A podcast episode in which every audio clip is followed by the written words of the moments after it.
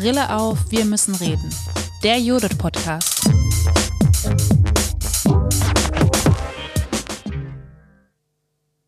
Herzlich willkommen zu einer neuen Folge des Judith Podcasts. Heute sitzen hier nicht Tina und Elisa, sondern heute sitzen wir hier.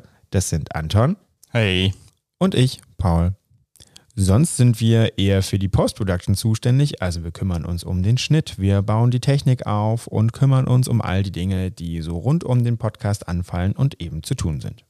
Heute versuchen wir mal wieder etwas Neues und zwar komprimieren wir die letzten anderthalb Jahre Podcast in eine Folge, in der wir für euch alle Takeaways herauskramen und auf diese als eine Art Jahresabschluss im Schnelldurchlauf zurückblicken wollen. Da es sich in dieser Folge wirklich anbietet und auch trennscharf gestalten lässt, werden wir für euch Kapitelmarken setzen, damit ihr einfacher durch die Takeaways springen könnt, wenn ihr schneller Zugriff darauf braucht. Wir sehen diese Folge also als eine Art Folge, auf die man immer zurückgreifen kann, wenn man sich zu einem Podcast-Thema, was wir quasi hatten, nochmal informieren möchte, sodass dann die Möglichkeit besteht, durch die Takeaways zu springen und schnell zu suchen. Wenn ihr Bedarf habt, nochmal in die ganze Folge reinzuhören, dann freuen wir uns darüber natürlich auch. Und da die Folge ja insgesamt auch ein wenig anders ist, ähm, wird auch die Gästinnenvorstellung ein wenig anders sein. Sonst werden ja immer externe Menschen vorgestellt, aber wie viel wisst ihr eigentlich über Tina Hölzel und Elisa Moser? Die stellen wir jetzt für euch vor. Vorhang auf.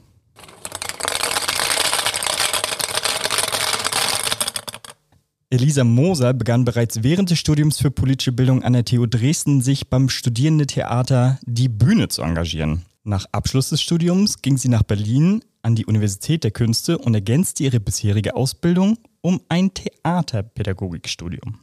Danach arbeitete sie an Theaterprojekten und führte Regie unter anderem in der Uckermark und in Dresden.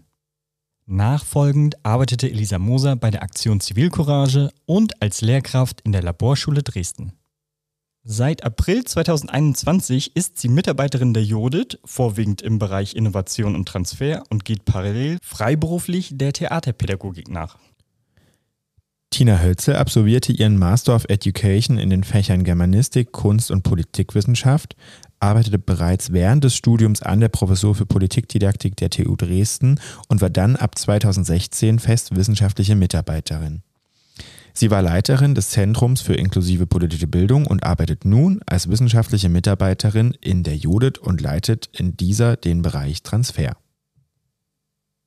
Nach dieser kurzen Vorstellung von Tina und Elisa kommen wir auch schon zu den gesammelten Takeaways des Jahres.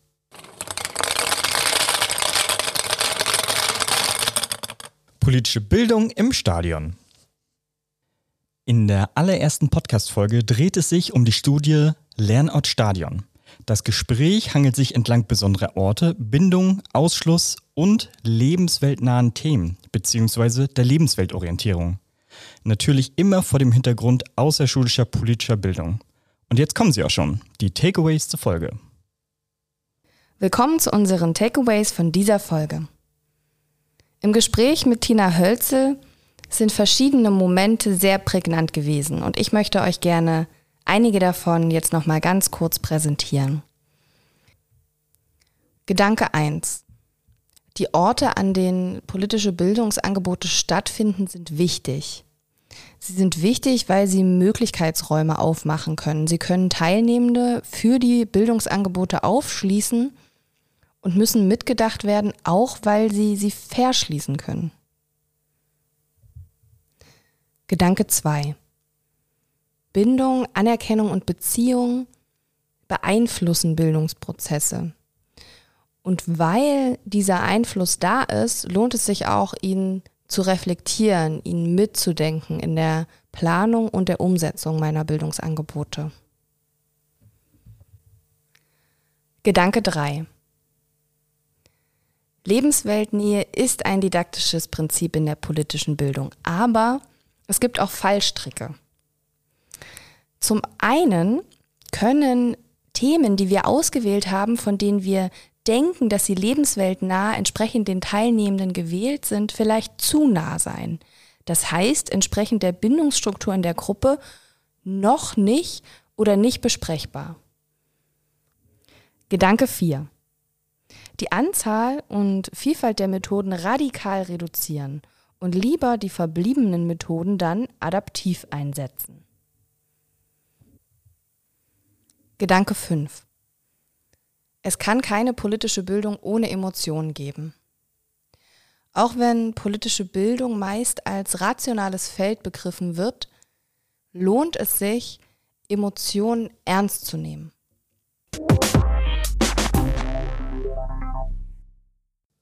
Politische Bildung im 16. Kinder- und Jugendbericht. In der zweiten Folge hat uns Professorin Anja Besant den 16. Kinder- und Jugendbericht vorgestellt. Thema des Berichts ist die Förderung demokratischer Bildung im Kindes- und Jugendalter. Die Takeaways zur Folge mit Anja hört ihr jetzt. Ein so umfangreiches und vielfältiges Gespräch mit Anja Besand über den 16. Kinder- und Jugendbericht zusammenzufassen, das war gar nicht ohne. Wir haben trotzdem versucht, in sechs knappen Takeaways für euch das Gespräch nochmal zusammenzufassen.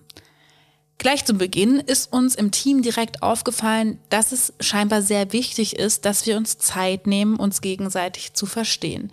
Denn, das wissen wir alle selbst genau, das Feld der außerschulischen politischen Bildung ist wirklich vielfältig und teilweise ganz, ganz unterschiedlich. Und Anja sagt es in dem Gespräch mit uns ganz deutlich, dass sie sich deswegen wünscht, dass wir viel mehr miteinander ins Gespräch kommen und uns die Zeit nehmen, uns gegenseitig zu erklären, was wir in jedem jeweiligen Feld eigentlich alles machen. Und das erscheint uns auch ganz, ganz wichtig und vielleicht sowas wie so ein vorgelagertes Takeaway. Gleichzeitig ist es auch für uns transparent geworden, dass der Bericht genau an diesem Punkt auch versucht anzusetzen und sowas wie so ein Grundlagenwerk, so ein Standardwerk schaffen möchte, in dem eben genau das geschaffen wird, eine gemeinsame Sprache, eine gemeinsame Kommunikation über außerschulische politische Bildung. Und das ist, glaube ich, auch die Idee, wie die Takeaways vielleicht verstanden werden können, dass hier ein State of the Art festgelegt wird, der eigentlich auch so ein bisschen markiert, wohinter die politische Bildung in Deutschland nicht mehr zurücktreten kann. Welche Standards werden hier gesetzt und wie kann man das eigentlich alles formulieren und verstehen? Das ist, glaube ich, ganz spannend gewesen und war uns ganz wichtig, noch vor die Takeaways zu setzen. Aber jetzt kommen sie hier, die Takeaways aus dem Gespräch mit Anja Besant über den 16. Kinder- und Jugendbericht. Gedanke 1. Politische und demokratische Bildung nicht auseinander dividieren lassen. Das ist ein Takeaway, der gleich am Anfang besprochen wird. Eine solche manchmal strategische Überlegung oder Abgrenzung kann für politische Bildung und unseren Bereich gefährlich und falsch sein. Denn politische Bildung ist immer auch normativ und auf Demokratie gerichtet.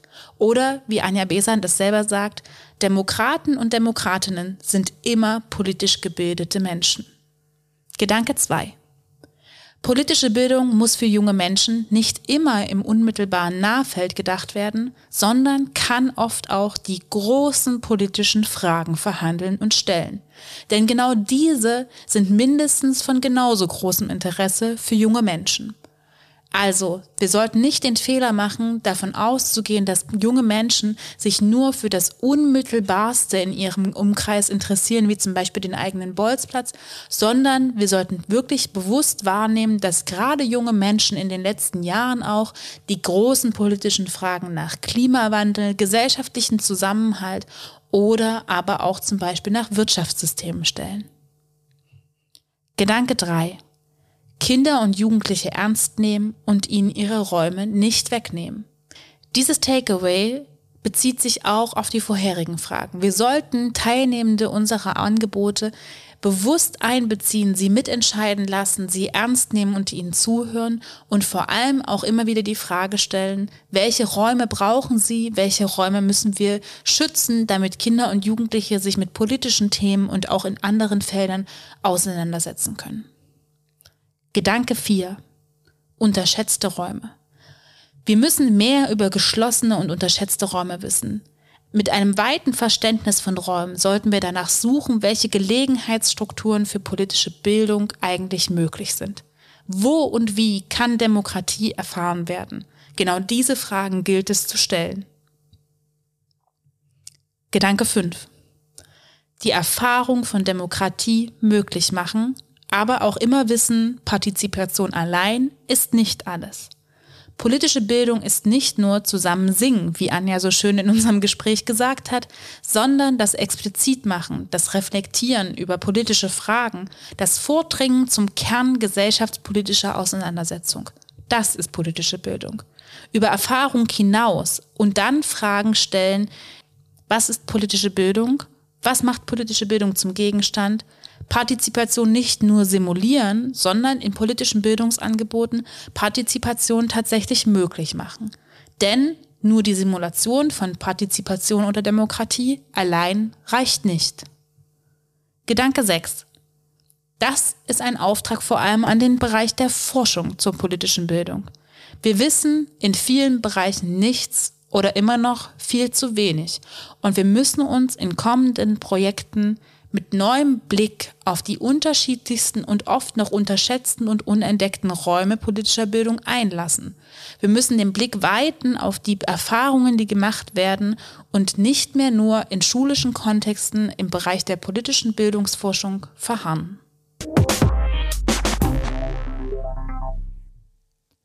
Politische Bildung und das Ende der Simulation. Wie kann rassismuskritische politische Bildung gelingen? Dazu führen Tina, Elisa und Professorin Anja Besand ein Praxisgespräch mit Dr. Götz Notbruch vom Verein ufo.de aus Berlin. Dabei sprechen sie über kollaterales Lernen, Emotionen in der politischen Bildung und das Trilemma der Inklusion.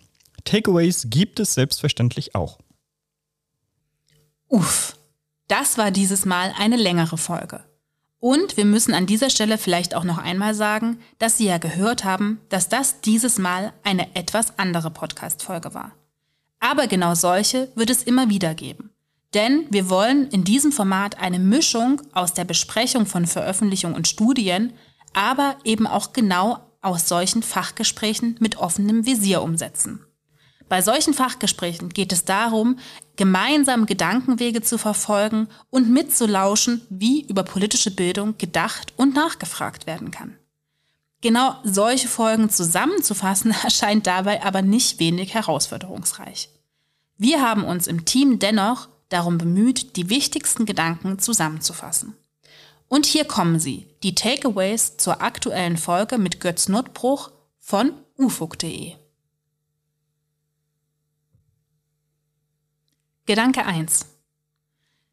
In diesem Gespräch ist deutlich geworden, nicht nur positive Gefühle dürfen Raum in politischer Bildung finden. Sie dürfen nicht per se problematisiert werden. Und Wut als Zielkategorie politischer Bildung scheint wichtig zu sein.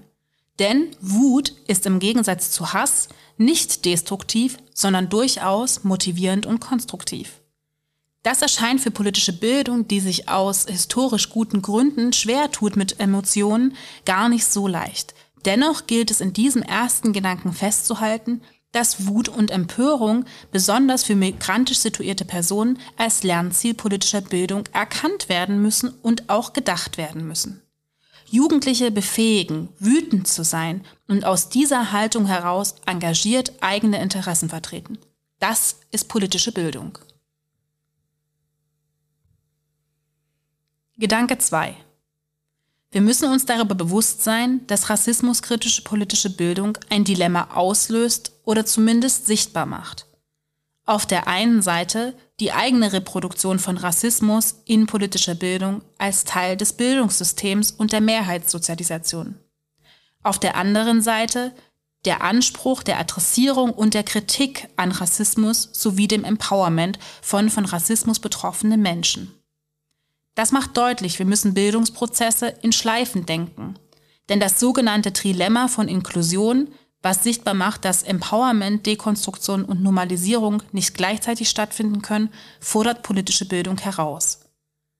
Sich dem Dilemma der auch Reproduktion von Rassismus und der eigenen Rolle darin in politischer Bildung bewusst zu werden, ist nicht einfach. Sucht euch für diesen Prozess Verbündete in euren Kontexten und bildet kleine aktive Netzwerke. Gedanke 3. Gedanke 3 greift einen sehr zentralen Aspekt dieses Fachgesprächs heraus, das kollaterale Lernen. Sichtbar ist geworden, Demokratie üben in der Schule, wo es keine echten Mitbestimmungsrechte gibt, ist durchaus gefährlich. Denn die Lernenden können möglicherweise feststellen, dass das, was auf politischer Bildungsebene vermittelt wird, nämlich Demokratie, in der Umsetzung und in ihrer Erfahrung nicht wirklich demokratisch oder mitbestimmend ist. Dieses kollaterale Lernen gilt es bewusst in Bildungsprozesse einzubeziehen. Wir müssen die Frage stellen, was wollen wir vermitteln, was wird möglicherweise durch die Umstände, die Institutionen, die Kontexte kollateral gelernt.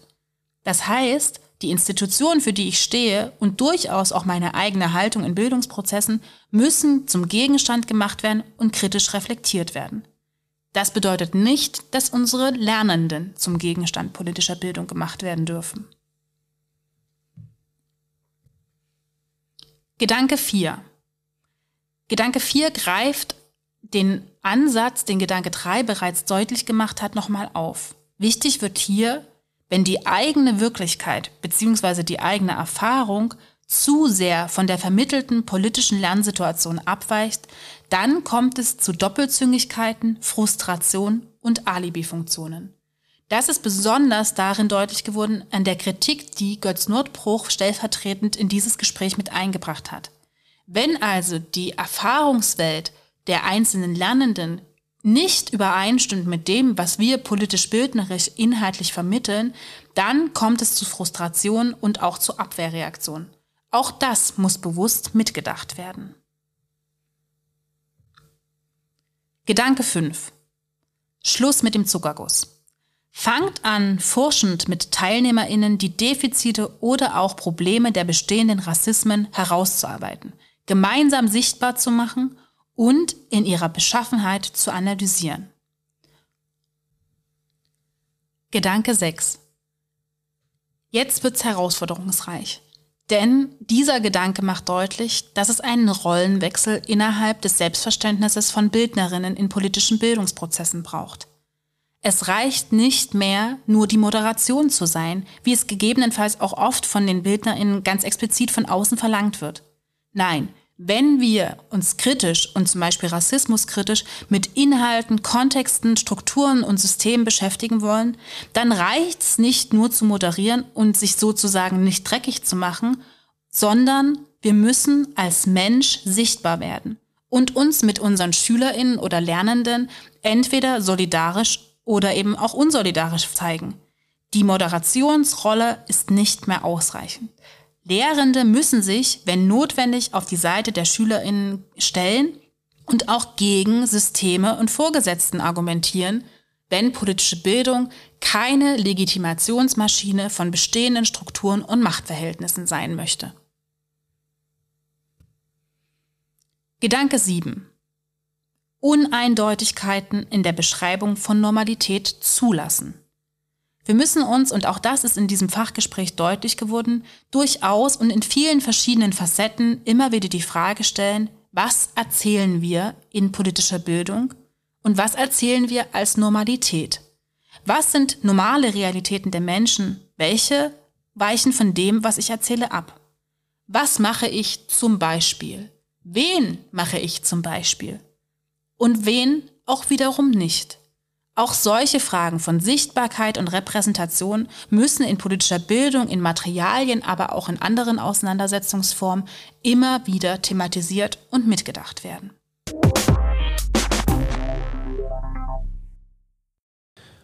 Politische Bildung in reaktionären Zeiten. In dieser Podcast-Folge sind zwei der drei AutorInnen des Buches Politische Bildung in reaktionären Zeiten zu Gast in der Judith. Mit Professor Dr. Rico Behrens und Stefan Breuer kommen Tina und Elisa ins Gespräch über die Herausforderung von gruppenbezogener Menschenfeindlichkeit für die politische Bildung. Dabei geben die beiden Gäste nicht nur spannende Hintergrundeinblicke in die Fallbeschreibungen, sondern beschreiben intensiv ihre Motivation zum Buch sowie die zentralen Begriffe und Ideen des Werks. Die spannendsten Learnings daraus haben wir wieder als Takeaways festgehalten.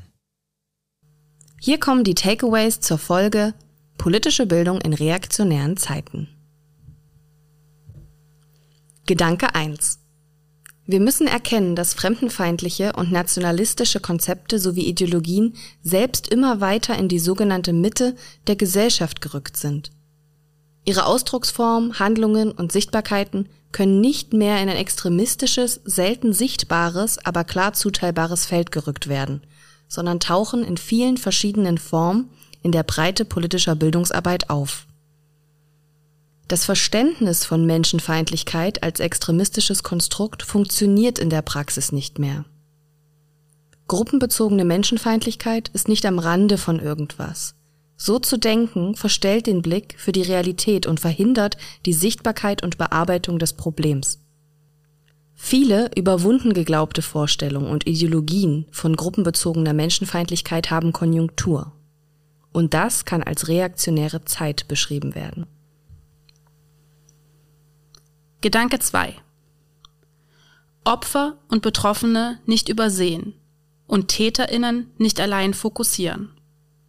Wir müssen uns klar sein, Betroffene sind nicht immer sofort sichtbar. Uns also darauf auszuruhen, dass doch gerade gar niemand dabei ist, der von vermeintlichen extremistischen Äußerungen oder Handlungen verletzt werden könnte, reicht nicht aus. Wir haben in politisch-bildnerischen Situationen eine Vorbildfunktion und wir sehen eben nicht immer Betroffenheit und Verletzlichkeit. Sich in solchen Momenten überfordert oder unsicher zu fühlen, ist normal. Wir müssen keine Angst haben oder uns schämen für genau diese Überforderungen und Unsicherheiten. Aber Hilfe und Support suchen. Ihr seid vielleicht überfordert, aber ihr seid nicht allein. Gedanke 3. In dem Moment, in dem Menschenfeindlichkeit sich ausweitet, schwinden die Orientierung für Handlungen. Was früher klar rechtsextrem und eindeutig rechtlich wie moralisch abzuwehren war, tritt nun zum Teil unauffälliger und vielfältiger auf. Das lässt unter Umständen die Klarheit der Reaktion schwinden und das Gefühl der Unsicherheit in der Bewertung der Situation erstarken. Gedanke 4. Nicht alles, was rechtlich illegal oder verboten ist, ist alleinig relevant für politische Bildung. Nicht nur illegale, sondern eben auch illegitime Verhaltensweisen und Äußerungen erfordern eine Reaktion.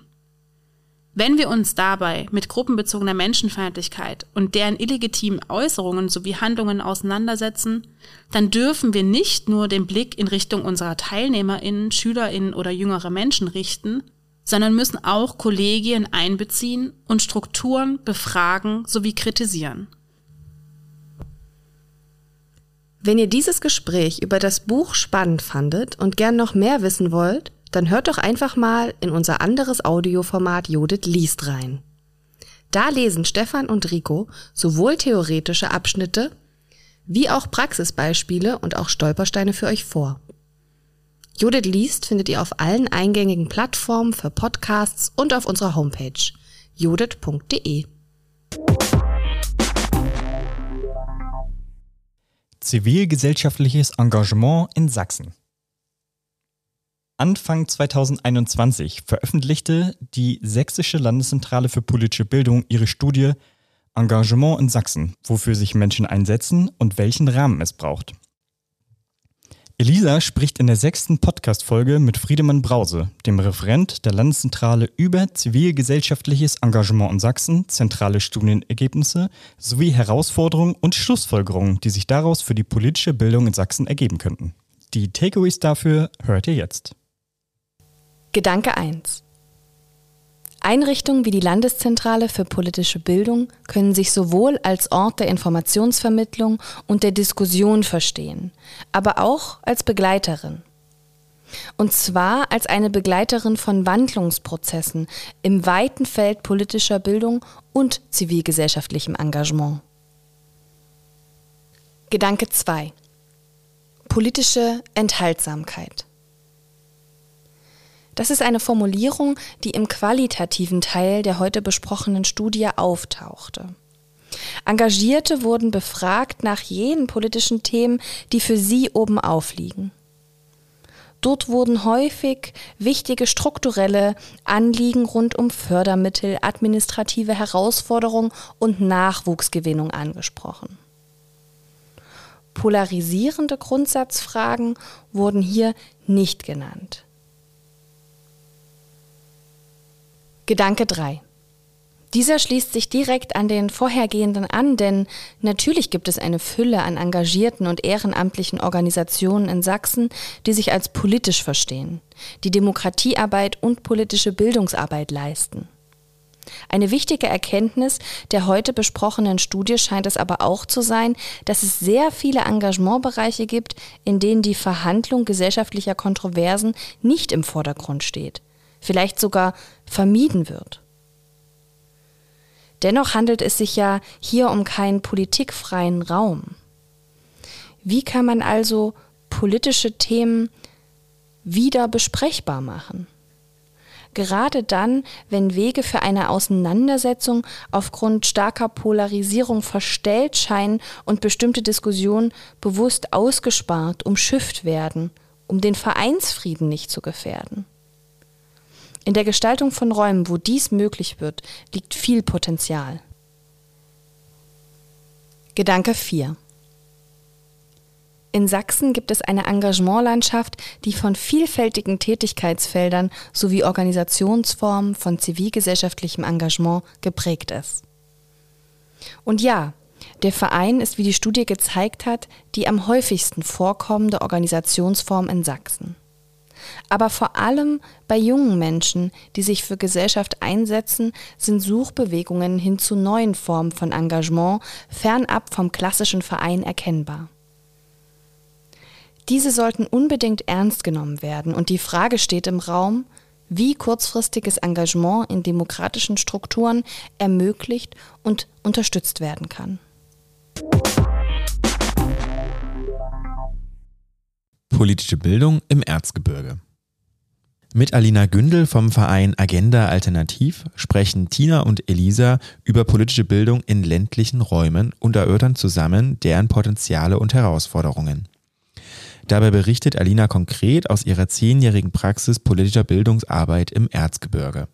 Die Takeaways zu diesem Praxisgespräch wollen wir euch nicht vorenthalten. Und hier kommen sie, die Takeaways zur aktuellen Judith Podcast Folge mit Agenda Alternativ. Gedanke 1. Engagement aus persönlichem biografischen Interesse und regionaler Eingebundenheit heraus ist wichtig und kann ganz anders an regionalen Besonderheiten ansetzen als Angebote von externen Akteurinnen. Dazu müssen jedoch bewusst Strukturen und Organisationen vor Ort gefördert werden, und zwar auch im flexiblen Ehrenamt. Denn ehrenamtliche Arbeit besticht eben gerade durch seine Flexibilität. Diese Strukturen ermöglichen die freie Setzung von Themen, die unabhängig von Förderstrukturen oder ähnlichen eher anhand der wahrgenommenen Relevanz unter den Engagierten ausgewählt werden kann. Wichtig ist, und das ist im Gespräch klar geworden, Menschen, die vor Ort eingebunden sind, die Räume kennen und Menschen und Themen in diesen Orten kennen, sind hilfreich und wichtig für politische Bildung. Gedanke 2. Eine Herausforderung ist die Sichtbarmachung von menschenfeindlichen Tendenzen, die vor Ort augenscheinlich zunehmend als Normalität wahrgenommen werden. Da gilt es, Alternativen sichtbar zu machen, aufzuklären und demokratische Positionen stark zu machen. Anders gesagt, andere Realitäten sind vorstellbar. Das gilt es zu vermitteln, Alternativen aufzuzeigen und so einem scheinbaren Common Sense zu widersprechen. Das ist wichtig und die genuine Aufgabe politischer Bildung. Gedanke 3. Vernetzung ist wichtig für das eigene Gefühl und auch für das gemeinsame Empowerment in all den kleinen und großen Alltagskämpfen. Dabei scheinen Brückenakteurinnen zwischen unterschiedlichen politischen Gruppen, Einrichtungen, Verwaltungen und ähnlichen ganz besonders zentral zu sein. Vernetzung, Unterstützung, Gegenseitiges Mutmachen sind dabei besonders im ländlichen Raum zentrales Ziel, um sich Alltagskämpfen zu stellen und sich gegenseitig Mut zu machen. Zur Wahrheit gehört es aber auch dazu, zu sagen, dass KooperationspartnerInnen und offene Partnerinnen für Veranstaltungen manchmal nur in geringer Zahl vorhanden sind und erst gefunden werden müssen. Gedanke 4. Kommunen und verwaltende Strukturen sind herausgefordert mit menschenfeindlichen Strukturen und Veranstaltungen. Ihre Reaktionen sind dann nicht immer leicht und auch manchmal für menschenrechtsorientierte und demokratische Akteurinnen in der Konsequenz problematisch. Das hat sich besonders im Kontext von Räumen gezeigt. Hier braucht es Unterstützung und Sensibilisierung. Zudem müssen die Kommunen personell aufgestockt und gestärkt werden, damit es überhaupt Raum zur Auseinandersetzung gibt. Dabei ist eins ganz wichtig. Es gibt Partnerinnen in der erzgebirgischen Umgebung, mit denen sich eine Vernetzung lohnt. Diese ist im ländlichen Raum eben besonders wichtig, auch wenn nicht immer dicht gesäte Angebote überall zu finden sind. PartnerInnen vor Ort finden, besonders in kommunalen Strukturen, ist wichtig und hilft unter anderem dabei, die Veranstaltung anders und breiter sichtbar zu machen, zu stärken und anzukündigen. Gedanke 5. Festivals und besondere Formate als Erfolgsmomente. Gerade im ländlichen Raum, in dem die Planung und Umsetzung von Formaten, aber auch die Teilhabe daran für Einzelne, zum Beispiel durch infrastrukturelle Probleme, herausfordernder ist, lohnen sich. Gerade neue Formate, die vielleicht auch aufwendigere Aktionen bedingen und wagen, sind ein besonderes Moment im ländlichen Raum. Der eigene Maßstab des Erfolgs sollte dabei nicht nur an quantitativen Teilnehmerinnenzahlen gemessen werden, die im ländlichen Raum einfach anders sind, sondern längere gemeinsame, reelle und analoge Zeit ist wichtig und hilft, sich gegenseitig Mut zu machen. Diese Räume und Zeiten dann mit besonders viel Liebe zum Detail, mit Bands und Deko zu gestalten, schafft eine besondere Wirksamkeit und etabliert Formate auch langfristig. Gedanke 6 das Erzgebirge und den ländlichen Raum nicht vereinzeln, nicht pauschalisieren oder vergleichend abwerten, sondern in Spezifik wahrnehmen und auf Augenhöhe begegnen, ohne dabei hinter bestimmte Ansprüche und Werte zurückzufallen. Eine Verbesonderung des Raums hilft nicht. Genau diese Räume nämlich ermahnen uns über unsere Sprache in der politischen Bildung über unsere Anschlussfähigkeit von Formaten und Themen nachzudenken und uns darin zu stärken und zu verbessern. Adaptive Angebote schaffen, die anschlussfähig und regional logisch eingebunden sind, aber dennoch klar demokratisch und menschenrechtsorientiert Position beziehen und hochhalten, sind wichtig und richtig.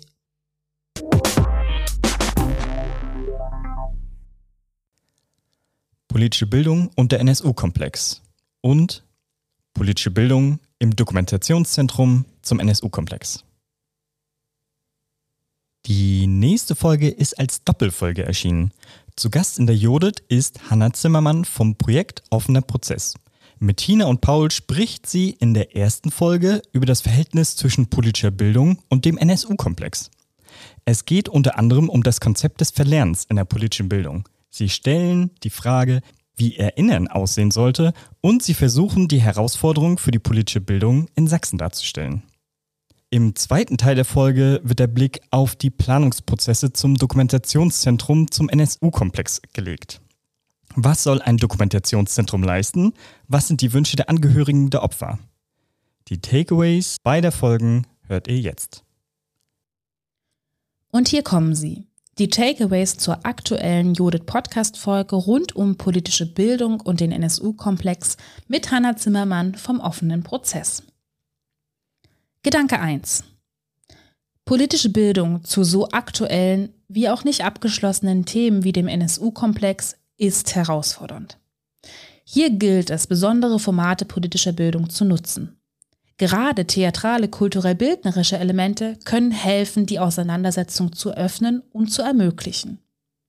Die Herausforderung hier liegt, zwischen Kunst und Aktivismus die richtige Dynamik politischer Bildung zu finden. Gedanke 2. Politische Bildung sollte gerade im Kontext vom NSU Räume zur Reflexion und zum bewussten Verlernen bieten. Verlernt werden müssen rassistische Sozialisationen und Handlungsweisen. Dabei zu erkennen, in welchen diversen Momenten und zahlreichen Strukturen Rassismus in der deutschen Dominanzgesellschaft verortet ist, scheint wichtig und auch herausfordernd. Sowohl im Blick auf Systeme wie auch individuelle Handlungsweisen sollten politisch-bildnerische Angebote Reflexionsmöglichkeiten bieten. Politische Bildung ist hier kein Legitimationsinstrument für bestehende rassistische Strukturen, sondern durchaus dafür da, Probleme systemisch, strukturell wie auch individuell anzusprechen. Kritik wagen, das ist hier wichtig. Gedanke 3. Offene Prozesse. Das ist nicht nur ein Name, sondern im Kontext des NSU-Komplexes eine Verpflichtung. Offen bleiben, Veränderungen einbeziehen, das ist wichtig. Bei solch wichtigen und auch komplexen Themen ist es in der politischen Bildung bereits in der Planung zentral, vielfältige Perspektiven und Expertinnen einzubeziehen. Auch bei den didaktischen Vermittlungsteams später sollte auf die Vielfältigkeit der Teams und Perspektiven geachtet werden. Als politische Bildnerin in der Planung, Umsetzung und in der Rückschau sollten wir nicht vor Feedbackschleifen, Gremien, Beiräten, Critical Friends zurückschrecken. Je mehr davon da ist, umso wahrscheinlicher wird es, dass sich viele Perspektiven in Materialien und Angeboten widerspiegeln und so die Qualität der politischen Bildungsangebote verbessern. Gedanke 4. Gedenken muss da ansetzen, wo Betroffene sind. Hannah sagt es ganz schön, Gedenken ist keine Imagepflege. Und das ist wichtig. Gleichzeitig ist es wichtig, dass die Opfer nicht nur als Opfer von rassistischer Gewalt dargestellt werden, sondern in ihren umfangreichen Lebensbiografien und individuellen Beschreibungen sichtbar werden und auch empowernde Erzählungen und Handlungen von sich selbst wiederfinden können. Politische Bildung sollte dabei bewusst Opfer und Betroffene stärken, sie in ihren legitimen Forderungen unterstützen und für ihre Geschichten, Erfahrungen und Bedürfnisse sensibilisieren. Ganz genau, hier hat politische Bildung auch einen klaren gesellschaftspolitischen Auftrag. Opfer sind nicht nur Opfer, sie brauchen empowernde Erzählungen und Unterstützung in der Durchsetzung ihrer Forderungen. Gedanke 5. Politische Bildung muss die Perspektiven, Regeln und Bedürfnisse ihrer eigenen Arbeit stärker an den bisher kaum gehörten Menschen ausrichten. Das heißt, Politische Bildung muss sich in ihren Beschreibungen, Thematisierungen und auch Formaten ändern. Zum Beispiel über konkrete Geschichten der Menschen können Ansätze und Wege eröffnet werden, auch um den Übertrag ins Heute zu ziehen und die Breite der rassistischen Strukturen, Handlungen und Verantwortungen aufzuzeigen. Und hier kommen die zweiten Takeaways zur Doppelfolge des Jodit Podcast rund um politische Bildung und den NSU, hier mit Blick auf das Dokumentationszentrum zum NSU-Komplex. Gedanke 1. Eine breite, vielfältige und mehrstufige Planung eines NSU-Dokumentationszentrums in Fachforen ist wichtig. Denn sie stellt ein so zentrales Projekt auf stabile und breite Füße von Beginn an. Dabei werden die unterschiedlichen Erwartungen, Möglichkeiten, Hoffnungen, aber auch Grenzen aller Beteiligten bewusst einbezogen. Gedanke 2. Mit einem Dokumentationszentrum zum NSU-Komplex wird etwas Neues gewagt. Hier wird etwas Neues gewagt, denn auch wenn es bereits Gedenkstätten, Orte politischer Bildung und natürlich auch Ausstellungen gibt, ist die Konzeptionierung und Umsetzung eines solchen Dokumentationszentrums neu. Das ist besonders. Und in diesem Kontext müssen Fragen im Hier und Jetzt gestellt werden und gleichzeitig verschiedenste Erwartungen erfüllt und abgewogen werden. Eins ist aber klar. Das NSU-Dokumentationszentrum wird kein eindimensionaler Raum. Es wird kein rein konservierender Ort, es wird nicht einfach eine Gedenkstätte, es wird nicht einfach eine Ausstellung. Wir dürfen gespannt bleiben. Gedanke 3. Dynamische, besondere Orte der politischen Bildung zu denken. Das ist besonders im Kontext von einem Dokumentationszentrum wichtig. Dazu gilt es auch mehr den Blick in den internationalen Kontext zu werfen. Lebendige Orte, digitale und hybride Kontexte und Räume zu planen und umzusetzen, das gilt es hier zu erproben. Gedanke 4.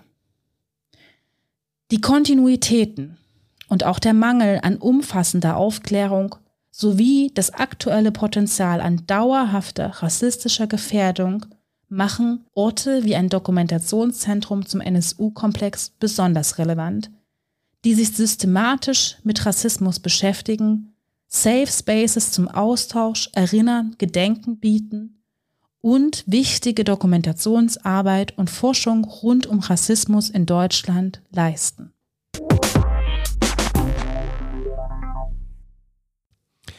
Politische Bildung im Theater.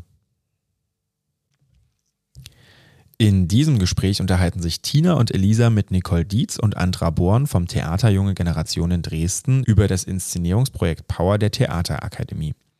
Aus der Erfahrung dieser theatralen Arbeit zu Machtstrukturen und Bandenbildung mit jungen Mädchen heraus denken sie über politische Bildung im Theater nach und fragen nach gemeinsamen Themen sowie Momenten, die sich politische Bildung in der kulturellen Bildung abschauen kann. In diesem Sinne sagen wir Bühne frei für die Takeaways. Herzlich willkommen bei den Takeaways zur heutigen Podcast-Folge. Gedanke 1. Im Theater gibt es schon immer spannende Momente für politische Bildung. Und das gilt nicht nur für Theater sehen, sondern auch für Theater spielen. Politik körperlich und nonverbal erfahrbar zu machen, das ist ein riesengroßes Potenzial. Der sprachentlastende Zugang theatraler Zugänge ist besonders spannend für politische Bildung. Gedanke 2.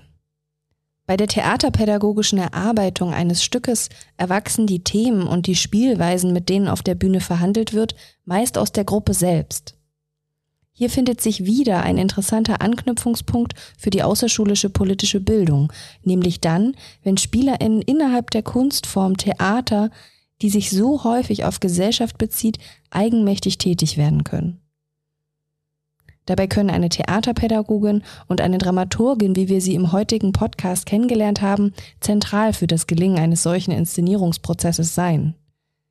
Sie gliedern den Prozess in Recherche, Spiel und Verdichtungsmomente und spüren bzw. bereiten relevante Inhalte im Prozess nochmal auf.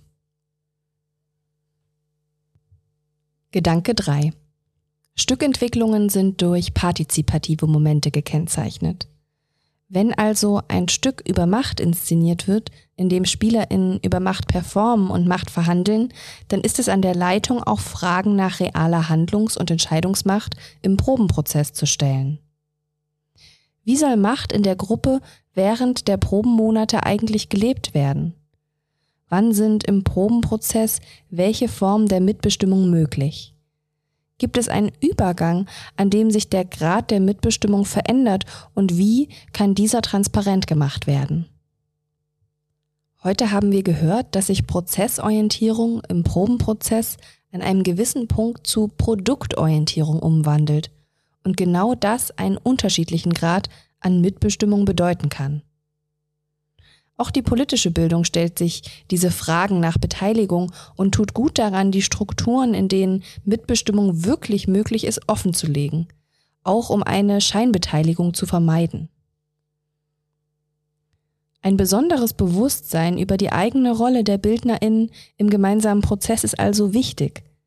Denn ganz bewusst eigene Macht abgeben und stark begrenzen, das öffnet Bildungsprozesse und Selbstwirksamkeitserfahrungen für die Lernenden. Gedanke 4. Theater kann durch Möglichkeiten wie der Theaterakademie oder Produktionsklassen bewusst als demokratischer Erfahrungs- und Selbstwirksamkeitsraum genutzt werden. Beteiligung, Mitbestimmung, gehört werden und Wertschätzung zum Beispiel durch Räume, Technik, professionelle Unterstützung, können hier künstlerisch erfahrbar gemacht werden. Das kann besonders gut auch in Kooperation Räume für politische Bildung bieten. Gedanke 5. Als Theater Kooperationen mit anderen AkteurInnen einzugehen, kann dabei helfen, Expertisen in Bezug auf die Inhalte einer Stückentwicklung, die sich im Probenprozess ergeben, einzuholen und Perspektiven zu erweitern. Hierbei können vor allem auch AkteurInnen politischer Bildung einbezogen werden und sowohl in der Recherche als auch in der Verdichtungsphase eines Theaterprojekts unterstützen. Theater ist ein offener und naheliegender Kooperationspartner für politische Bildung. Nutzt das. Wir sind uns ähnlich, wollen ähnliche Zielgruppen erreichen und überschneiden uns in Themen. Lasst uns dies gemeinsam erforschen und mehr künstlerische politische Bildung wagen.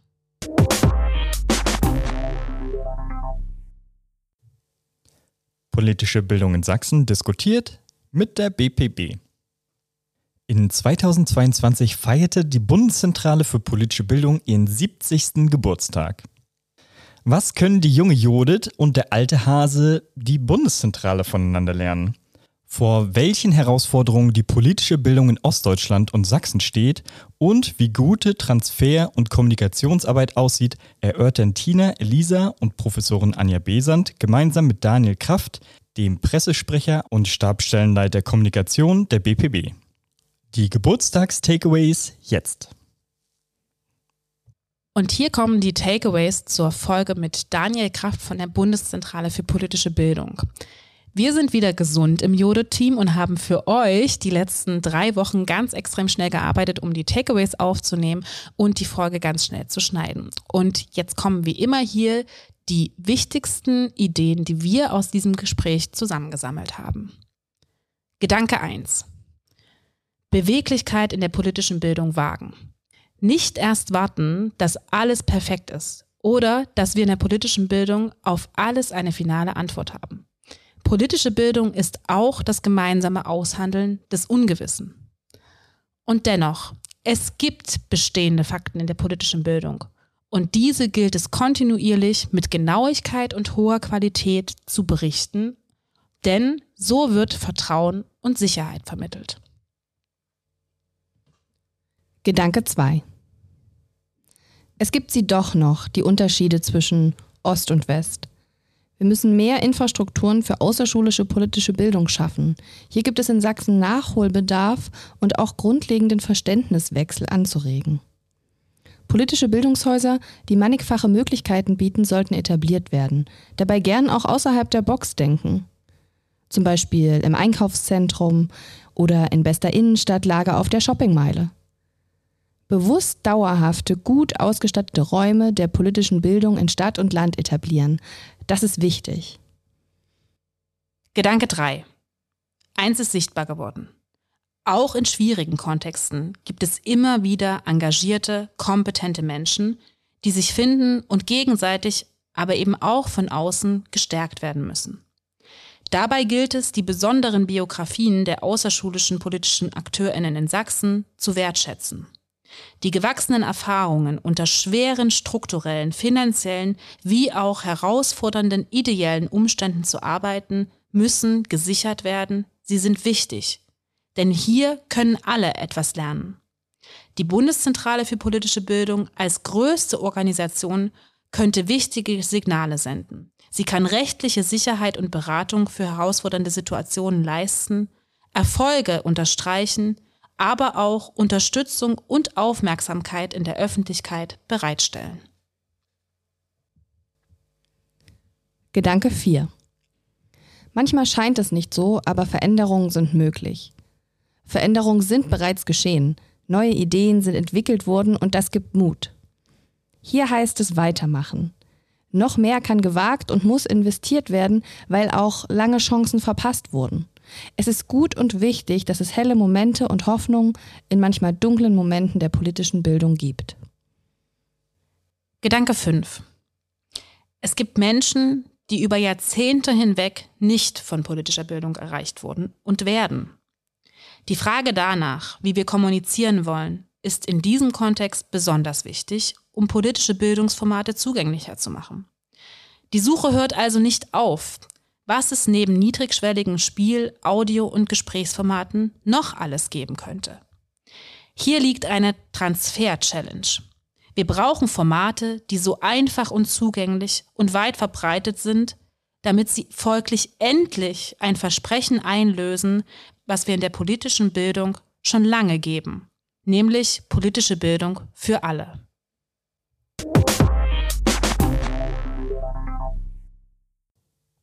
Damit sind wir auch schon am Ende unserer Takeaway-Zusammenfassung sowie am Ende der letzten Judith-Podcast-Folge für dieses Jahr angelangt. Wir hoffen, ihr konntet aus einem Jahr Podcast einiges mitnehmen. Wir haben auf jeden Fall viel dazu gelernt. Für das nächste Jahr haben wir eine ganze Reihe an spannenden neuen Themen und Gästinnen vorbereitet und freuen uns sehr darauf, euch diese vorstellen zu können. Und damit kommt gut durch die Feiertage. Wir hören uns im neuen Jahr. Ciao. Tschüss.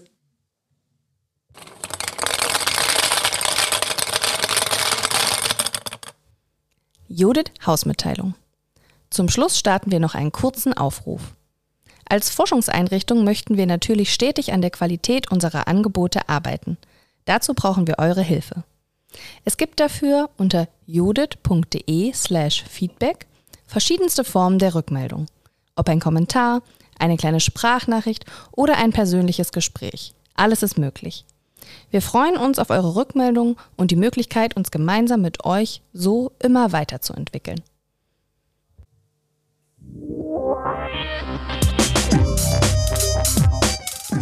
Brille auf, wir müssen reden. Der Judith Podcast.